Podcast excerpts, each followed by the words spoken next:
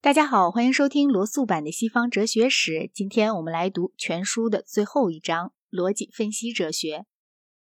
在哲学中，自从毕达哥拉斯时代以来，一向存在着两派人的一个对立局面。一派人的思想主要是在数学的启发下产生的，另一派人受经验科学的影响比较深。柏拉图、托马斯·阿奎那、斯宾诺莎和康德属于不妨叫做数学派的那一派。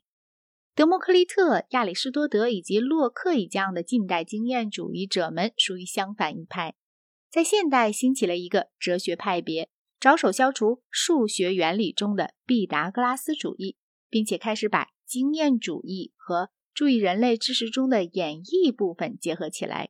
这个学派的目标不及过去大多数哲学家的目标堂皇壮观，但是他的一些成就却像科学家的成就一样牢靠。数学家们着手消除了自己学科里的种种谬误和粗略的推理。上述这派哲学的根源便在于数学家所取得的那些成绩。十七世纪的大数学家们都是很乐观的，急于求得速决的结果，因此他们听任解析几何与无穷小算法停留在不稳固的基础上。莱布尼茨相信有实际的无穷小。但是这个信念虽然适合他的形而上学，在数学上是没有确实根据的。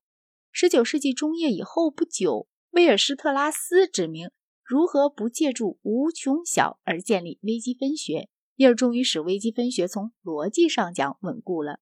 随后又有盖奥尔克康托，他发展了连续性和无穷数的理论。连续性在他下定义以前向来是个含混字眼，对于黑格尔之流想把形而上学的混浊想法弄进数学里去的哲学家们是很方便的。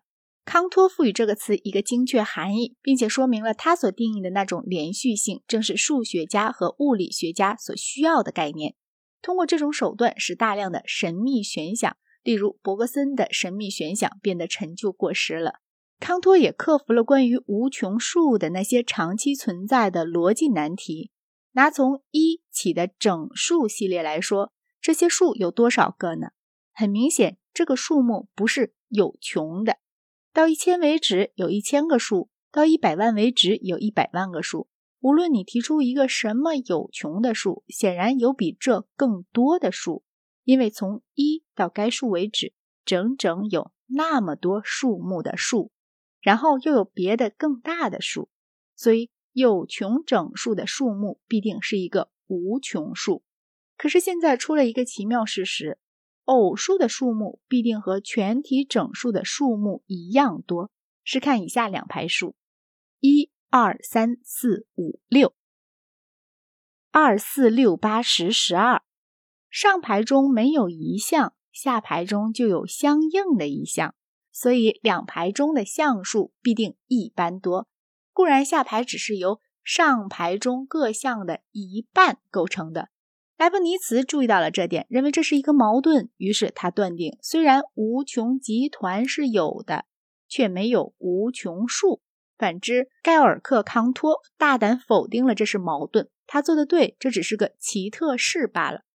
盖尔克康托把无穷集团定义成这样的集团：它具有和整个集团包含着一般多的像的部分集团。他在这个基础上得以建立起一种极有意思的无穷数的数学理论，从而把以前尾气给神秘玄想和混乱状态的整个一个领域纳入了严密逻辑的范围。